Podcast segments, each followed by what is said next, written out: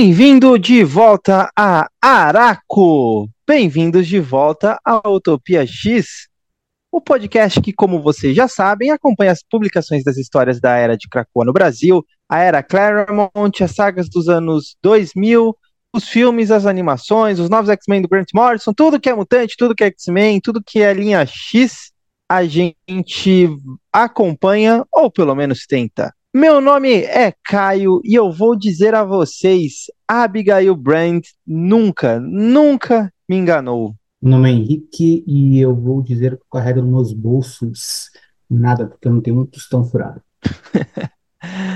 Bom, hoje nós seguiremos comentando aí as histórias da Era de Krakoa, mais precisamente neste caso de hoje, nós vamos falar sobre as histórias de Araco, porque, como bem prometido aí na, nas nossos últimos episódios, nós falaríamos em um episódio à parte sobre as edições que estamos devendo de espada, para no final entregarmos todas as edições pré-inferno para vocês. É, bom, vou chamar aí o nosso especialista na montagem dos roteiros é, e também na montagem aí do no que está acontecendo nesse grande louco universo Marvel. Por favor, Henrique, por que, que a gente vai falar das revistas hoje e dá uma introdução aí? Então, hoje a gente está falando de espada, né, nos momentos que acontecem entre o Gala e antes de Inferno. A gente já falou de uma edição de espada depois do Gala, e foi aí que a gente parou. E nela se encerra o que foi compilado lá fora como o volume 1 da revista de Espada. E então o volume 2, conforme Espada foi compilada inteira nos uh, encadernados, depois saiu como mensal, né? No volume 2 de Espada lá fora saiu todas as edições que a gente vai comentar hoje. Então é realmente um encadernado fechado aqui com um segundo ato dessa revista, que acaba aqui, né? Mas terá continuidade em Destiny of X, com X-Men Red, que é uma continuação direta de Espada, também escrito pelo Al Ewing. E esse é o último episódio desse de Inferno, como o Caio falou, né? A gente vai comentar as edições 7, 8, 9, 10 e 11 de Espada. E, além disso, a gente também vai comentar um pouco, bem brevemente, uh, a última aniquilação, né? Evento que tem relação com Espada nessas, nas, na 7 e na 8, mais especificamente na 7. Uh, ah, não, é na edição 7. E também a revista do Cable, que saiu nesse meio tempo, que também foi compilado junto com as edições de Espada, também escrito pelo Ewing, que é Cable Reload. E esse The Last Annihilation, né, a última aniquilação, ficou no Brasil, na verdade, como Aniquilação Final. E saiu no encadernado, que eu não peguei, uh, mas enfim, saiu um encadernado da, na Panini, né, um, um só encadernado, com as edições de Guardiões da Galáxia, e também um, algumas one-shots ali, mas eu não sei se saiu. É. E essa edição do Cable Reloaded que a gente falou, então, saiu também nesse encadernado. É, de novo, o nome do encadernado é só A Aniquilação Final, e compila aí o final de Guardians da Galáxia e os times que envolvem, né, são poucos, são só one-shots, como esse do Cable, e, ou seja, essa, essa, essa história do Cable que a gente vai comentar aqui hoje brevemente também, e esse evento é claro, não saíram no Mix X-Men, né? A única edição referente a esse evento no Mix X-Men é realmente Espada 7. Mas, enfim, é basicamente isso. As edições, como são muitas, elas estão aí uh, ao longo de vários números do Mix X-Men, né? Então, eu não vou citar todos eles aí, mas, enfim, é, faz parte do recorte que a gente fez desde o Gala até aqui, antes de Inferno. E esse é o último episódio de Reinado de X, então, fechando com o final de Espada. Marvel, você não me engana não é a última aniquilação. Daqui dois anos vai sair uma nova aniquilação que eu tô ligado. Jamais ser enganado por essa. tá saindo a aniquilação e nunca é aniquilada. Mas Nada, tudo bem. Se aniquila. Tá, tudo bem. Vamos lá. Bom, vamos dividir aí o, o resumo das edições em duas partes, né? Primeiro vamos falar sobre as edições 7 e 8 e também mencionar aí o que o Henrique comentou de Cable Reload, que se passa meio que após a edição 7. E depois vamos fazer o resumo das edições 9, 10 e da edição 11, né? Espada 7, 8 mais a última aniquilação mais Cable Reload. Então vamos lá, tudo começa, é claro, no pós-gala. A última edição que comentamos foi justamente onde os mutantes da espada, representando Araco, apresentaram para os representantes de outros planetas uma nova moeda, o Mysterium. E também nós vimos que Tempestade seria a regente do planeta Araco e também a voz do sistema solar. Na edição 7, a gente acompanha momentos de tensão envolvendo uma grande ameaça. E é aqui que Espada se liga em um outro evento Marvel, a Última Aniquilação, que é o arco final de Guardiões da Galáxia do Awiwin. O Henrique vai falar melhor sobre ela depois, né? Porque o Henrique é o nosso especialista em Guardiões da Galáxia. Para além disso, a gente tem uma baita conversa durante um jantar em Araco entre a Tempestade e o Doutor Destino seguindo o gancho da edição 6 também, né? A gente até comentou um pouco sobre ela na quando a gente gravou a última vez que a gente falou de espada. E é depois dessa edição que se encaixa também a edição do Cable Reload, que, que, que acabou não saindo nos bics da X-Men aqui da, da Panini no Brasil, né? Mas é basicamente a história que consolida o velho Cable no tempo presente depois dos acontecimentos finais da revista Cable, né? Do, do jovem Cable. Então é uma história que o Cable com uma equipe de mutantes indo a um planeta para conseguir uma arma gigante, literalmente. E na edição 8, voltamos a acompanhar a Tempestade, agora acompanhando mais de perto o seu papel dentro da sociedade mutante de Araco. A gente vê que ela é constantemente desafiada para defender o seu título de governante interina de, de Araco, né? E aí, nessa edição, ela é desafiada, inclusive, por Tarn, o, o, o mutante que nós vimos lá na revista dos Satânicos. Ela vence o desafio mostrando que, mesmo sem seus poderes, ela também pode enfrentar qualquer Araki em batalha. Até mesmo Tarn, um dos mais temidos, e a gente viu que muito poderoso exatamente na revista dos Satânicos.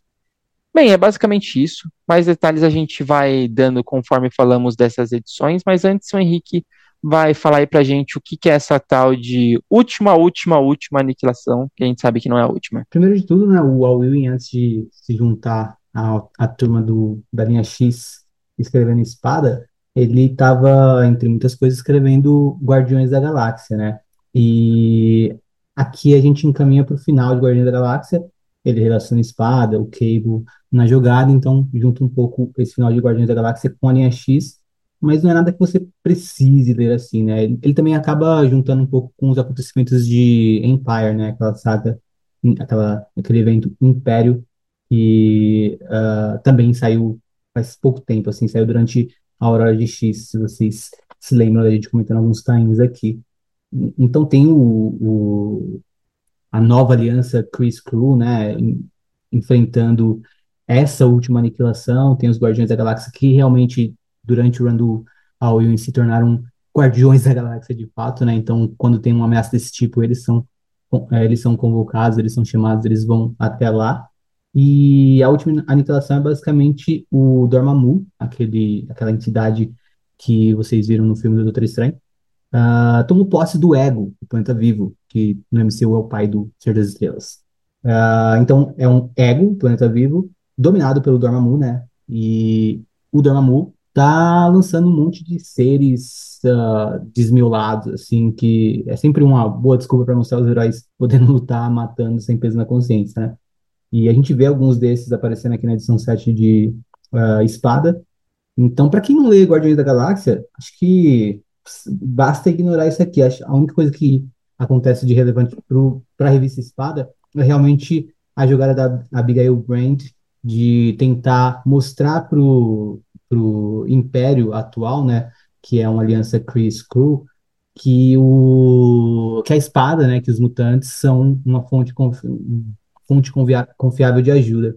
Abigail Brand meio que uh, bloqueia os sinais, só que sem que eles percebam, de ajuda da Tropa Alpha e dos Vingadores, ou seja, o Hulkling estava tentando chamar os Vingadores, a Tropa Alpha, para ajudar, e não estava conseguindo, e para ele parecia que ele estava sendo ignorado. E nisso chegou os mutantes e ajudaram ele lá, né? E então foi uma jogada da Abigail Brand para ter também essa proximidade com um Império Galáctico super importante, gigantesco e poderoso Uh, e tudo faz parte das maquinações dela, que a gente vai ver cada vez mais, tanto em Espada quanto em X-Men Red. Mas para quem se sentiu assim, perdido com esses acontecimentos, não tem muito por que ir atrás. Vale mais a pena ler se você, como eu, estava lendo Guardiões da Galáxia do Ewing. mas mesmo assim não acho que seja um evento tão grande e até o desfecho também não é uma coisa tão grandiosa assim. E Guardiões da Galáxia acabou aí, desde então não tem uma nova edição de um- uma nova revista, um novo título ah, de Guardiões da Galáxia saindo nos Estados Unidos, né? A revista tá meio parada, mas vale dizer que o Will fez toda uma reformulação no título e a gente não sabe ainda se vai seguir a reformulação dele ou se vai voltar para o básico, que é uma coisa mais próxima dos filmes para poder atrair um público de cinema. Não se sabe ainda, então Guardiões da Galáxia está meio no limbo atualmente, né? Mas acho que basicamente isso. Ah, é Cable Reload. Cable Reload então se encaixa dentro dessa última aniquilação porque o plano deles para destruir o Dormammu envolvia uma arma super gigantesca, né? E é até legal porque eles vão até aquele planeta que, em outro momento, atirou uma super bala gigantesca na Terra e a Kitty Pryde teve que salvar todos na fase dos Surpreendentes X-Men. Então eles vão até aquele planeta para pegar um robô gigante para fazer essa arma com uma bala gigante para atirar no Dormammu. E essa é uma missão do Cable e ele reúne uma equipe ah, bem estilo X-Force, né? Mas eles acabam chamando de outra coisa, acho que é Exterminator, não, não lembro agora. E é basicamente essa one shot do Cable só mostrando que eles, é, só mostrando para eles que ele, quer dizer, só mostrando como eles conseguiram essa arma que vai aparecer durante a última aniquilação, né? E é legal que tem o Cable trabalhando ali pro Rocket Raccoon e o Cable falando um maior respeito pro Rocket Raccoon, nem o Rocket Raccoon entendendo direito, mas uh, segundo o Cable, no futuro o Rocket Raccoon é um, uma, uma figura muito respeitada pelos livros de histórias por toda a galáxia. Então ele trata o Rocket Raccoon com maior respeito e uh, ajuda ele ali no plano dele. E, enfim, que basicamente isso. Eu, eu gostei bastante dessa edição do Cable, uh, principalmente na releitura. E, mas é uma coisa assim, mais compromissada. Serve como um estudo no Cable, né? Aprofunda um pouco ali no, no- na personalidade do Cable e tal, mostrando ele reagindo às coisas e tudo mais. E também serve como ah, uma forma de mostrar como eles conseguem a arma que será utilizada no final desse evento. Eu, eu reli o. Aliás, eu li o Cable Reload, mas eu não reli pra gravação. Eu lembro de não ter gostado tanto, porque eu acho que é justamente por não ter nenhuma conexão com a história principal da última aniquilação, que não é a última. Eu, eu, na verdade, eu, eu nunca curti muito, por ser um- um- uma pessoa que lê muito mais X-Men, quando eu leio alguma coisa que está relacionado a um título que é muito distante de X-Men, por exemplo, Guardiões da Galáxia. Sempre foi muito distante eh, essa linha espacial da Marvel, dos X-Men, exceto parte do universo Shi'ar, né? E se você pensar bem, até o próprio universo Shi'ar sempre foi muito distante das outras partes do, dos universos de é, intergalácticos, né? Depois, aos poucos, foram corrigindo isso, foram aproximando mais os Shi'ars dos Kree e dos Skrulls, meio que como se cada um dividisse uma parte do universo, né? Fosse três grandes impérios, cada um dividindo uma parte do universo. Mesmo assim, sempre os Shi'ars foram distantes dessas outras partes, assim como os X-Men sempre foram distantes dessa parte espacial da, da Marvel, né? De Kree e Skrull. E devido a isso, eu nunca li tanto essa Guardiões da Galáxia, até porque desde que fizeram essa reformulação, né, por mais que agora os Guardiões da Galáxia sejam super, super, super populares por causa do, do, do filme, né, mas para mim, desde 2008 ali, essa reformulação era muito mais parecido com, acho que foi 2008, 2007, sei lá, que reformularam o Guardiões da Galáxia para essa equipe que a gente vê hoje. Parecia muito uma coisa que era dos Shi'ars, né, que era mais parecido com os Piratas Siderais. Eu gostava muito mais dos Piratas Siderais do que dos Guardiões da Galáxia. Óbvio que hoje em dia não tem nem comparação uma coisa com a outra para ver como que as histórias vão evoluindo e mudando, né? Guardiões da Galáxia são muito maiores do que os Piratas Siderais. E aí, por isso que eu acabei meio que, tipo, não curtindo tanto o, o Cable Reload, apesar de ter uma referência a uma parte da de X-Men que eu gosto muito, que é Surpreendentes X-Men. Uh, eu fiquei meio perdido nessa questão, assim como eu fiquei também perdido nessa primeira parte de espada, né? Se você pegar, é uma coisa também que você cai no meio do, do, do, do tumulto, né? Que é o Hulkling ali defendendo de um ataque e você nem sabe o que está acontecendo. Tem o resuminho, mas é um resuminho bem, bem básico, falando, ah, o Dormammu é, é, possuiu o ego e agora ele tá atacando todo mundo aí, loucura total. É tipo, o resumo é basicamente isso, né? Mas, uh, no geral, tipo, bacana, tem cena de ação legal, então você fica, tipo, ali meio que entretido, mas o que eu mais gosto é meio que, tipo, a, acompanhar muito mais o, a, a, a dinâmica da Abigail Brand nessa nova, nesse novo papel que ela tem agora do dentro do, da, da linha X, né? Que ela começou nas revistas da linha X, especificamente em Surpreendentes X-Men, que a gente estava falando agora, né?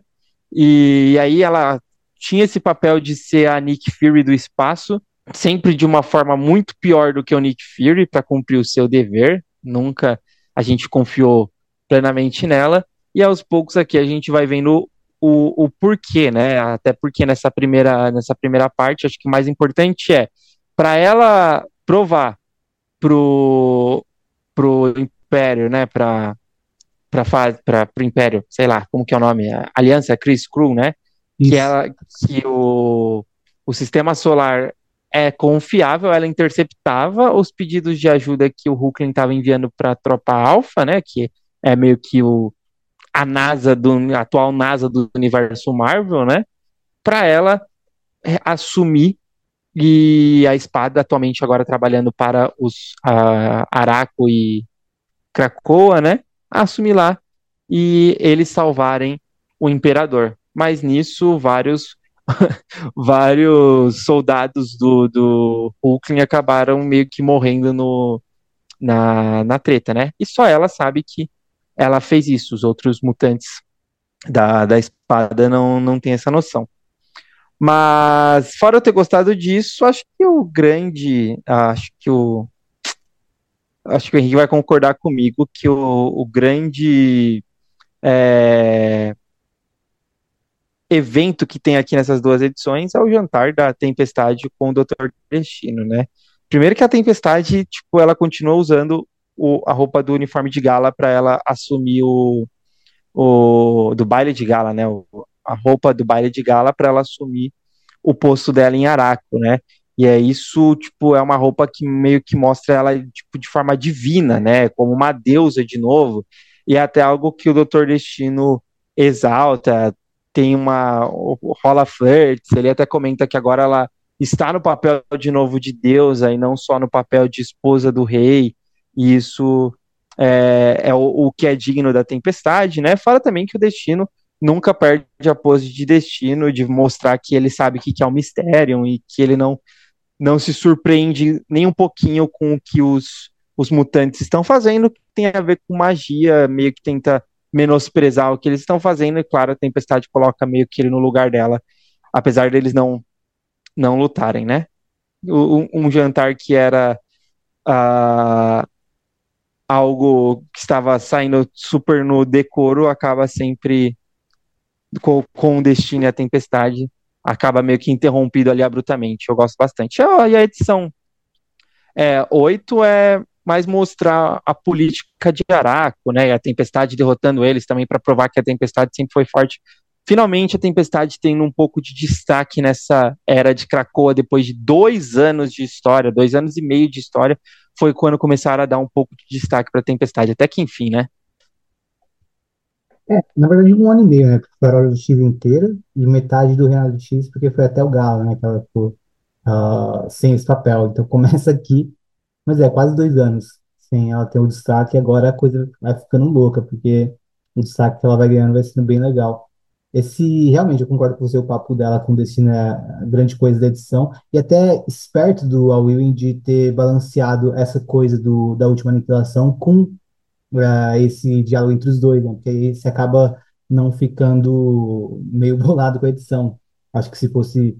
Acho que por isso que ele trabalha também em eventos também, né? Porque além de conseguir fazer de uma forma que não incomoda tanto, uh, para quem não tá dando evento, tá dando só a revista, ele coloca coisas a mais também, né? Uh, enfim, uma coisa legal de destacar no, no papo do Destino com a Tempestade é que ele meio que tentou uh, manipular ela ali, né? E amedrontar ela para ver se ela confiava nele a ponto dele orientar ela ali, né? Então ele queria ter uma influência sobre Araco, só que a tempestade, tipo, coloca ele no lugar dele e fala que uh, os mutantes não precisam desse tipo de ajuda e tal, que por mais que eles vão cometer erros, eles vão aprender com seus próprios erros e não precisam da ajuda do Doutor Destino, sabe? Então foi bem legal nesse sentido. E também legal pensar no que o Destino falou para ela, porque ele acaba falando pra gente também, né? A gente acompanhou como eles conseguiram aquele mineral que eles estão usando como moeda, né? Um mistério. Uh, a gente acompanhou como o Dobra levou eles para lá e tudo mais, só que o Destino revela alguns detalhes, né? Ele fala que uh, é feito de Kirbons primordiais, né? Algo assim, é Primal Kirbons, ele fala, uh, partículas cósmicas que existem tanto dentro quanto fora do cosmos e no próprio coração do cosmos, aqui né? é o que ele chama de The White Hot Room, né? Aquele lugar que a gente sabe que também se refere a Fênix. O, o Alwyn está trabalhando nesse White Hot Room, né? Não lembro como ficou em português. O, acho que até já usei o termo em português para isso aqui no podcast, mas esqueci agora. Mas o Alwyn está trabalhando muito esse conceito na Marvel em algumas revistas. E o Destino fala que o que eles fizeram é perigoso, né? Pegar esse tipo de, uh, de poder, né? De algo tão uh, acima de meros mortais, né? É muito perigoso. E nisso que ele tenta uh, ter uma influência ali sobre a tempestade, falando para ela que ele sabe como lidar com coisas perigosas assim. Mas, enfim, gostei bastante desse, desse diálogo. Só voltando rapidinho para Cable Reload, eu também gostei da equipe que se forma, né? E uma coisa que eu sempre gosto é do Cable junto com o Sam, com o Missile, né? E eu achei bem legal a interação dos dois ali. Tem a Bumbum também, tem o. A Bumbum, ó, de novo eu falando Bumbum. A Dinamite. Tem. eu, eu tenho certeza que é, Bumbum, é o X-Men Evolution, cara. É, pois é. É o X-Men Evolution, tá? É, inclusive está se aproximando o dia que nós vamos gravar sobre X-Men Evolution. Então tá tudo bem falar bumbum. Tem também o Skid ali da espada, né? Tem a Lara Cheney, a cantora lá. Quando que a gente comentou? A gente comentou algum dia sobre ela aqui, né? Não faço ideia de quando Não foi, lembro. Mas a gente comentou. Não sei se foi só pra falar que o, o Fortão era guarda-costas dela. Ou se, sei lá, o Bruno escolheu ela pra equipe dele, porque é possível. Não né? lembro se a gente tava falando do, do, dos teletransportadores, talvez. Ah, pode ser também. Bom, e tem uma personagem Araki, né? A Cora do uh, Coração em Chamas, sei lá, Burning Heart, e que é uma personagem que o Alwyn começa a desenvolver, uh, e aqui ele desenvolve bem, ela consegue aumentar o poder dos mutantes que, tá próximo, que estão próximos dela, né? Enfim, eu gostei bastante dessa equipe que se formou e da, da interação de todos eles. Mas é uma revista bem, bem basiquinha, né? Essa do Cable mesmo. E, e a outra, né? A edição 8 é a edição que a gente como o Caio falou, né, tem mais destaque para a Tempestade. É bem legal ver ela ali enfrentando o Tar, né, que deu um trabalho pro, pro Senhor Sinistro e pro Satânicos. E a Tempestade ali colocando ele no lugar dele, vencendo ele na batalha. Sem poderes. É, sem poderes, pois é. E nessa edição 8, acho legal também destacar uma coisa, que é, é nela que a gente vê os nove lugares do uh, Grande Círculo de Araco, né? Então ali a gente conhece numa data page cada um dos nove assentos, né? O da Vitória, o do. Suas é, funções. E suas funções e quem. Uh, e cada um dos personagens ali, né? Dos mutantes que uh, estão neles. Isso vai ser bem desenvolvido pelo Al Ewing. E, enfim, eu só digo, prestem atenção a essa data page, porque quanto mais você tem em mente essas posições e até mesmo a informação que parece uma coisa jogada no finalzinho, é, melhor fica seu entendimento na sequência, na revista que vem depois, né, X-Men Red. Muito bem desenvolvido aqui, eu gostei demais desse, uh, dessa forma como ele uh, trouxe para cada um dos assentos uma, não só uma função, mas também uh, já meio que deixou ali um pouco do, da personalidade de cada um dos, dos mutantes que estão neles, né. É legal você perceber também que eles falam que existem. Não é a primeira vez que isso é mencionado, se não me engano, em X de Espada também é mencionado isso. Que existem outros três assentos que são ocultos, né?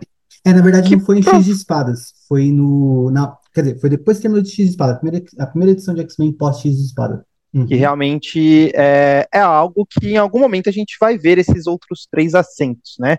Sabemos como, mas em algum outro momento. Acho que no geral, a é, espada, por mais que seja ligada a um evento que até você não acompanha, é, é divertido de você é, ver até por esses motivos, né? Algumas pessoas podem até pensar, ah, nossa, mas é exagero, a tempestade, o cara, tipo, era super poderoso, derrotou todos os satânicos sozinhos, inclusive satânicos que tinham, é, que são poderosos, como o Destructor também é de puta é, poder bruto forte, né? O próprio Senhor Sinistro, a Psylocke e tal, mas é, quando os satânicos lutaram com ele, eles não, ele não estava sozinho, né? Ele tinha outros membros juntos lá com ele. Então acho que nesse sentido é realmente para provar que a tempestade ela já é mais forte que todos esses satânicos, até porque ela é uma ômega, nenhum dos satânicos são, inclusive o Senhor Sinistro, né? E por um outro lado também é, o Tarn estava sozinho dessa vez, então a, a, coisa se equilibrava. E o Tarn também é ômega, né? Outra coisa que é mencionado que todos os membros do Conselho de Araco são mutantes nível ômega. Vamos agora falar de Espada 9 até a número 11.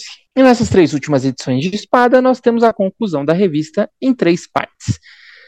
Numa história que ela é continuada da 9 até a 11, ou seja, se trata de fato de um arco final para a revista.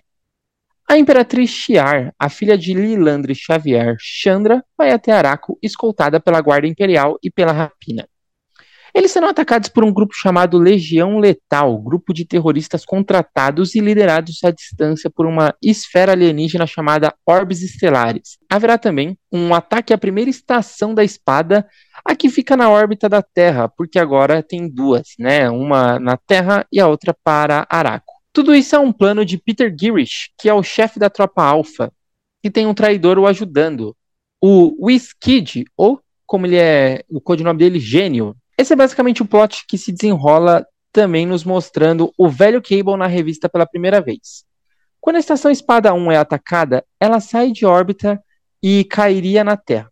Vale dizer que James Hudson, o, o, o guardião, o, algum, não lembro o codinome dele, era líder alfa, sei lá, alguma coisa assim. O personagem da tropa alfa original, conhecido como Guardião, ele estava junto com o Girish nessa. E é nesse momento que percebemos que não está do lado dos mocinhos. Cable e Dobra conseguirão reverter essa situação e o Skid se revela um agente triplo e junto de Abigail Brand, infiltrada na base da tropa alfa, usando as partículas PIN, aquelas do Homem-Formiga, eles vão conseguir acesso às informações que revelam toda essa tramóia de Girish e ameaçar entregá-lo aos Shiars.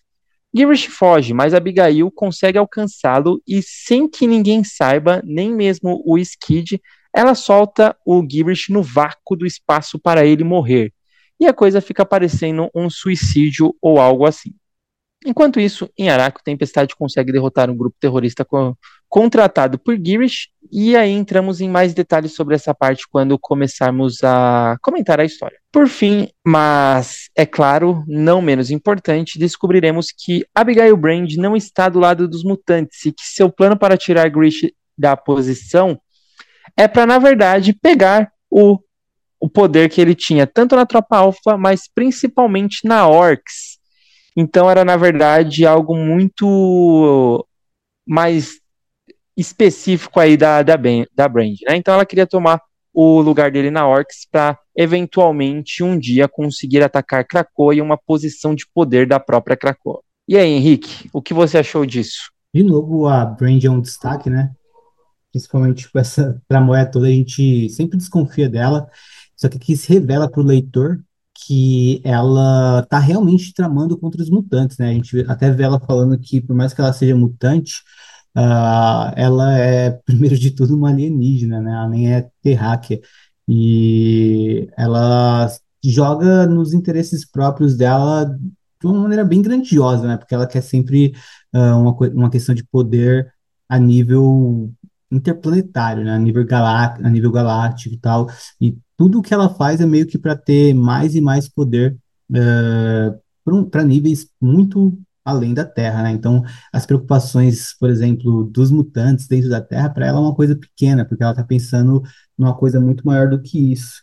e ela mesma não, não se uh, não tá ali uh, com a mesma perspectiva dos mutantes a ponto de se importar tanto com Krakoa como algo que ela tenha uma dedicação, como a maioria dos mutantes tem, né? Uh, um símbolo e coisa do tipo, ela tipo, não importa. E foi bem legal ver ela se revelando assim pro leitor no final. Uh, gera uma atenção, né? A gente sabe uma coisa que os personagens não sabem. Então toda vez que a gente vê a Abigail Brandt uh, depois aqui, principalmente, a gente fica cada vez mais uh, detestando ela e esperando que alguém descubra e combata ela, né? Então, essa parte toda eu achei bem legal, como diria o nosso amigo Fera, fascinante. E eu gostei bastante também da, da Tempestade, né? Uh, tomando frente bata na batalha, porque o, esse grupo terrorista, contratado pelo Garrett, eles derrotam, né? Seis deles, eu acho, derrotam vários membros do, da Guarda Imperial, né? Achei exagerado. É. Mas assim, fez sentido uh, no, do ponto de vista que mostra que cada um deles foi criado de fato para explorar as fraquezas dos membros da, da Guarda Imperial. Uh, é exagerado do ponto de vista que a gente sempre viu a Guarda Imperial como uma coisa super foda, né? Então, acho que nesse ponto realmente machuca um pouco ver, mas eu achei que foi bem conduzido, bem, bem construído e tal. E, enfim, eles até eles deixam o gladiador ali incapaz, né? Porque ele fica duvidando de si mesmo, ele não consegue mais fazer nada, então ele fica, ele não é morto, mas ele fica ali incapacitado, não consegue atacar nem nada. E no final tem tipo mil deles, né? Uh, não são só seis. É tipo uma empresa que está fabricando esses robôs, né? São, são androids, né? Na Sim. verdade, tipo, para fazer trabalho mercenários mesmo, né?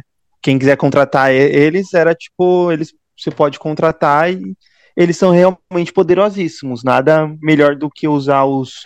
Uh, mostrar que eles podem derrotar a Guarda Imperial Shiar pra, como uma demonstração de, ó, garantia de qualidade para caso você quiser contratar aqui os meus androids. Inclusive com um precinho, por, com um precinho de desconto. Se você comprar é, um grupo com três, a gente dá o quarto de graça.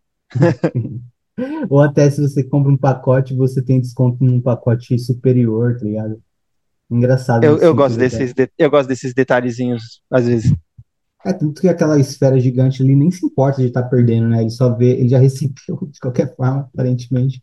E ele só se importa. É, e é outro, tem alguma informação dela também, né, em uma data page. Eu não sei se é uma data page falando alguma coisa sobre ele também ser da Terra, né? Essa. Que ninguém essa, desconfia quem ele é, essa, essa, essa esfera, essa, né? Essa esfera, né? Sim, é meio que um mistério, né? Tipo, quem tá ali. Porque parece que a esfera é só, tipo, realmente uma coisa que tá. Tipo, tipo a armadura da babá, tá ligado? Tipo, tá escondendo ali a real identidade desse mercenário. É, mas tem realmente alguém ali dentro. Eu acho que para mim o ponto alto é realmente essa. A, a revelação da Brand, né? Tipo Confesso que quando eu vi o, o Skid lá sendo um agente duplo, eu fiquei. Hum, não sei se eu curti tanto quando eu li, sabe? Porque eu não. É fácil você pegar um personagem que é, tipo, muito é, escondido, apareceu, sei lá, três, quatro vezes na linha X. Eu lembro que esse personagem ele é original lá da, da saga Pré-Inferno, né? Do, da X-Factor, depois ele entrou naquele grupinho lá chamado Exterminadores, que era uma revista própria só pro, pro inferno, que acho que até por isso que o nome do grupo do Cable lá no, na Cable Reload se chama Exterminadores, né? Porque existia realmente esse grupo. É, era uma revista de inferno que, no, no inferno original que saiu, que se chamava Exterminadores, então acho que é legal também você pegar próximo dessa nova saga chamada Inferno, meio que ressuscitar o nome desse grupo, né? Mas enfim, esse personagem apareceu depois, não lembro nunca mais ele ter aparecido na, na história, assim, e ele voltou agora em Krakoa, o que é legal, re, ressuscitar esses personagens, mas ao mesmo tempo, quando eu peguei que ele era um agente duplo, eu fiquei, ah, fácil, né, tipo, cara que nunca apareceu, então não sei se eu curti tanto, mas quando eu vi que ele era um agente triplo, e a Abigail Brand estava lá, eu pensei, ah, ok, então no final das contas não serviu para nada, mas na revelação da Brand, eu fiquei, ah, faz todo sentido. eu nunca confiei nessa desgraçada, faz todo sentido. Então, acho que eu, eu gostei muito da forma que foi conduzida e até o fato de que ele enganou o Cable, mas mesmo assim ele tá sendo enganado por ela, mostra que ela é muito desgraçada, mas ela é foda mesmo assim. Então, eu gostei demais, assim, da, da dessa parte. Gostei da, do lance de. É, são, são personagens que eu nunca confiei, tipo esse cara da, o, da Tropa Alpha e o James Hudson, que sempre foi o líder da Tropa Alpha original. Ser também um membro da Orcs. Eu falei, caraca, também faz total sentido. Esse cara nunca foi for que se cheire. Por mais que ele andava do lado de vários membros mutantes, como o Wolverine, Estrela Polar, a Aurora, mesmo assim, nunca foi um, um personagem que se pôde. Eu não sei. Eu vi a cara dele e falava, hum, não, você é podre por dentro, sabe? Não sei se você tinha essa impressão também. É, eu nunca fui muito com a cara dele mesmo, não. Aliás, uh, a gente debateu antes de começar o episódio a probabilidade do nome dele ser Vind Vindix, né? E eu acho que já contaram pra gente o nome dele umas 10 vezes, porque eu sempre fico. Sempre que ele surge em alguma história dos X-Men, eu nunca sei o nome dele. Mesmo aqui no, no podcast, porque acho que no Guia dos Quadrinhos está como Guardião mesmo, né? Só que ao mesmo tempo eu acho que, sei lá, algum deus já deve ter contado que o nome dele é Vindix, mas eu também não tenho certeza se estou confundindo com alguma outra pessoa. Eu acho que foi eu que comentei que era Pode mas eu não também. tenho essa certeza. eu não tenho essa certeza, não vou afirmar. Não, inclusive, eu ouvi o nome dele recentemente, ouvindo os episódios, aí fica a sugestão também para quem curte Tropa Alpha, dos escapistas sobre a Tropa Alpha do John Byrne. Acho que saiu três episódios dele sobre, e tá excelente, assim. Então, é realmente, eu nunca vou lembrar o nome desse cara, porque, tipo, era semana passada eu tava vendo o terceiro episódio sobre, sobre, sobre a Tropa Alpha e eles falando o nome dele, e eu, tipo, eu não lembro, não consigo lembrar nunca. Mas, enfim, pelo menos o, o, o nome pessoa física a gente tem, né? James Hudson. Pois é, cara. Mas, enfim, independente do nome, eu nunca confiei nele. E a Tempestade vence a galera lá com, controlando a pressão do ar, né? Achei isso inventivo também apelativo pra caramba, mas inventivo. Tipo, ela primeiro uh, faz com que fique difícil de respirar, e aí, sei lá, acho que um professor de, de, sei lá, alguém que manja de clima deve ter, deve gostar disso mais do que eu, porque deve fazer um sentido científico. Depois dela. Não, eu achei foda. Achei foda, assim, cara. Tipo, de verdade. Realmente é um, uma forma diferente de, dela usar os poderes. O que eu vou ficar puta é, tipo assim, ela derrotou sei lá quantos caras que tinha ali, tipo, rapidão, com esse novo poder dela, mas aí daqui duas revistas, ou sei lá, daqui um ano, ter alguém com uma história e a tempestade ser derrotada, tipo, pelo grosso, sabe? Assim, tipo, eu vou ficar puto, tá ligado? É, mas do... Porque realmente, estão mostrando ela super foda e eu apoio isso. Eu sempre achei a, a, a tempestade nesse nível de força. E tanto é que eu ficava puto quando ela, tipo, ia no, no meio de uma batalha e apanhava do nada, sabe? Tipo, com um membro Sim. nada a ver. Tudo bem que, claro, é diferente quando ela tá usando os poderes dela para valer em uma luta ou quando ela só tá tentando, tipo, imobilizar alguém, é, não quer usar plenos né? poderes, né? claro.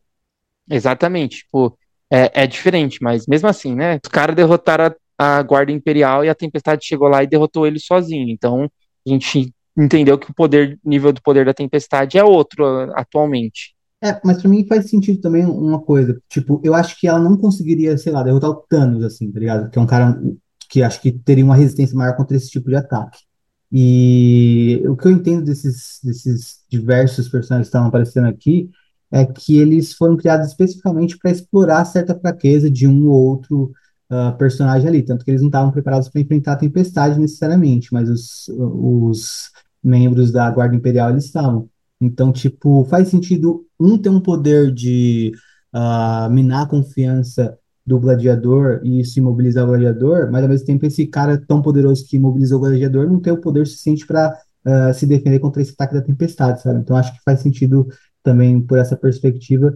E eu, e eu também entendo que, sei lá, se ela tentasse usar esse poder com alguém muito poderoso, não ia, não ia fazer muita diferença. Acho que tem personagens seriam bem mais resistentes, mas como, como eram muitos ali, ela achei inventivo o jeito que o autor encontrou de usar os poderes dela de uma forma que derrota todos ao mesmo tempo, né? Eram mais de mil ali, né? Então ela conseguiu derrotar todos ao mesmo tempo fazendo isso. E, mas eu acho que um só, tipo, se tivesse um nível de poder absurdo, ela não conseguiria derrotar com, com o uso dos poderes dessa forma. Sim, mas é basicamente isso, né? Também, tipo, o que a gente vê de legal é o, o Cable voltando também a aparecer, né? Um pouco mais. É, e ele soltou o vírus de novo, né? Eu, eu sempre me pergunto, o Cable foi ressuscitado. Pra que ressuscitaram ele com o vírus, cara? não, não, não, mas é verdade, né? Ah, tipo, pô, você sofre a vida inteira com isso. Ah, vamos ressuscitar você, vamos, mas do mesmo, do mesmo jeito que você é. Tudo bem, tem essa lógica, né? Acho que também para manter o segredo da ressurreição, porque o Cable é um personagem que ele, tipo, vira e mexe, tromba lá com os Vingadores e tal. Aí o pessoal, ah, que agora você não tem mais o vírus, tipo, beleza. Mas, pô, cara, É coitado, lógica, né? é uma lógica muito mais editorial do que qualquer coisa, né? Se a gente pensar dentro do universo em si, não se É, parece muito mais isso viu. mesmo. É tipo, fica aquela lógica, ah, beleza, eles podem ressuscitar os mutantes porque eles têm o DNA de todos os mutantes, mas e tem a memória de todos os mutantes e a gente ressuscita, mas como que eles fazem o adamante no corpo do Wolverine? A gente fica, ah, beleza, ou é o Proteus e o Proteus ele é o é o é o, é o cheat da, da parada, né?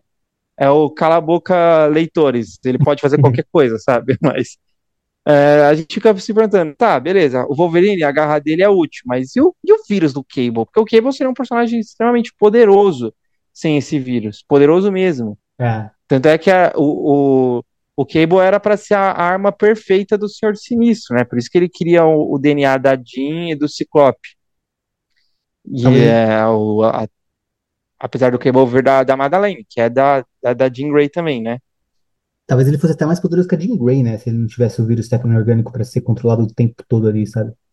Exatamente. Mas, mas beleza, né?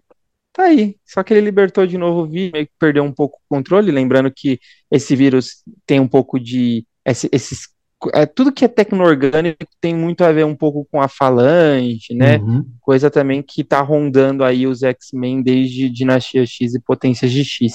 É, aliás, sobre isso, eu acho bem interessante reparar algumas coisas, tipo isso, né? Tipo, que o Cable pode ser muito bem utilizado se isso vir à tona um dia. Ah, toda essa questão que está muito mais para um não tão certo futuro que pode acontecer, né? De encerramento da Era de Krakoa.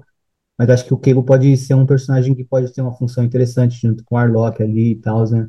E o Cifra, nesse sentido de ta- ter uma relação maior com, com ah, conceitos sobre a Falange. É até legal ver ele mudando o jeito que ele fala conforme o vírus vai tomando conta do, do corpo dele, né?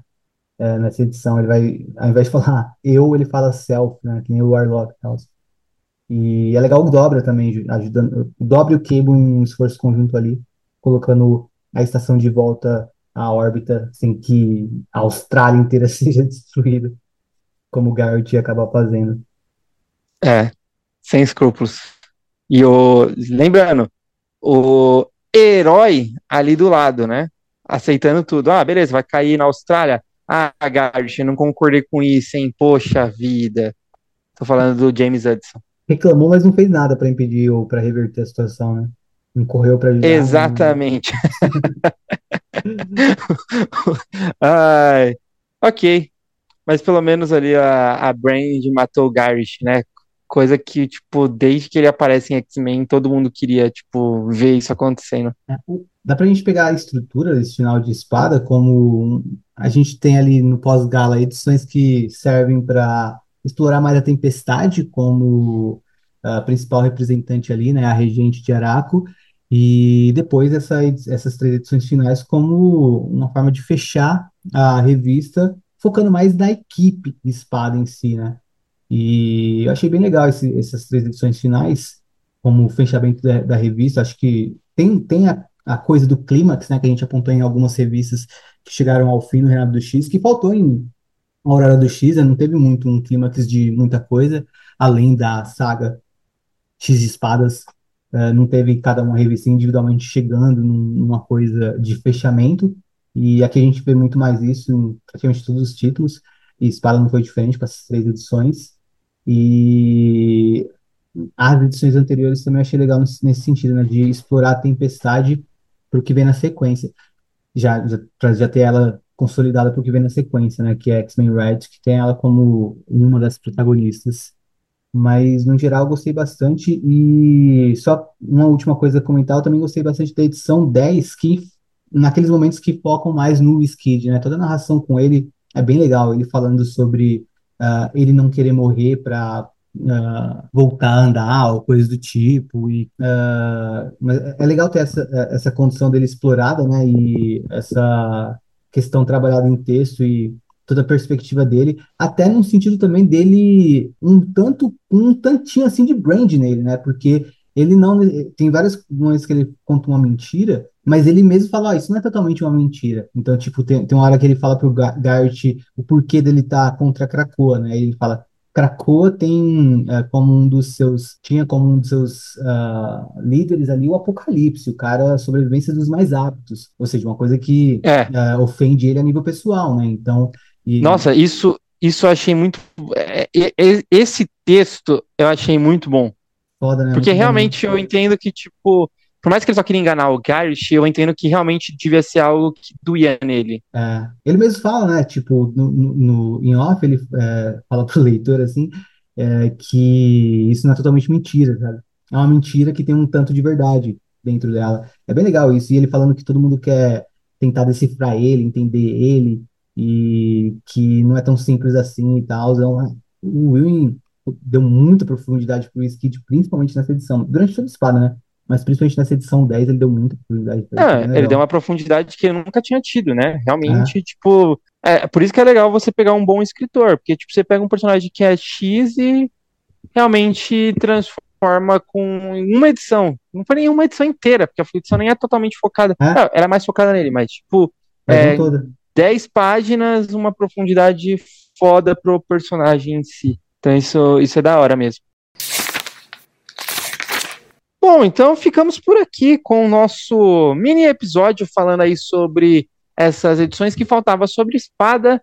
A próxima vez que voltarmos a falar de Krakoa, falaremos aí de Inferno, por mais que a gente já falou uma vez, mas dessa vez falaremos é, para o público geral, né? Ah, sem o. Na, na, época a gente estava no, no futuro, né? Falando um pouco aí com, com spoilers que comentamos conforme a edição saiu lá nos Estados Unidos, mas dessa vez com tudo que é, chegamos, né? Dessa vez a gente pode falar de toda a, a linha que trouxe até aqui, até porque desde que saiu Dinastia X e Potências de X, nós aqui no Utopia X falamos de praticamente todas as histórias que compõem essa, essa era.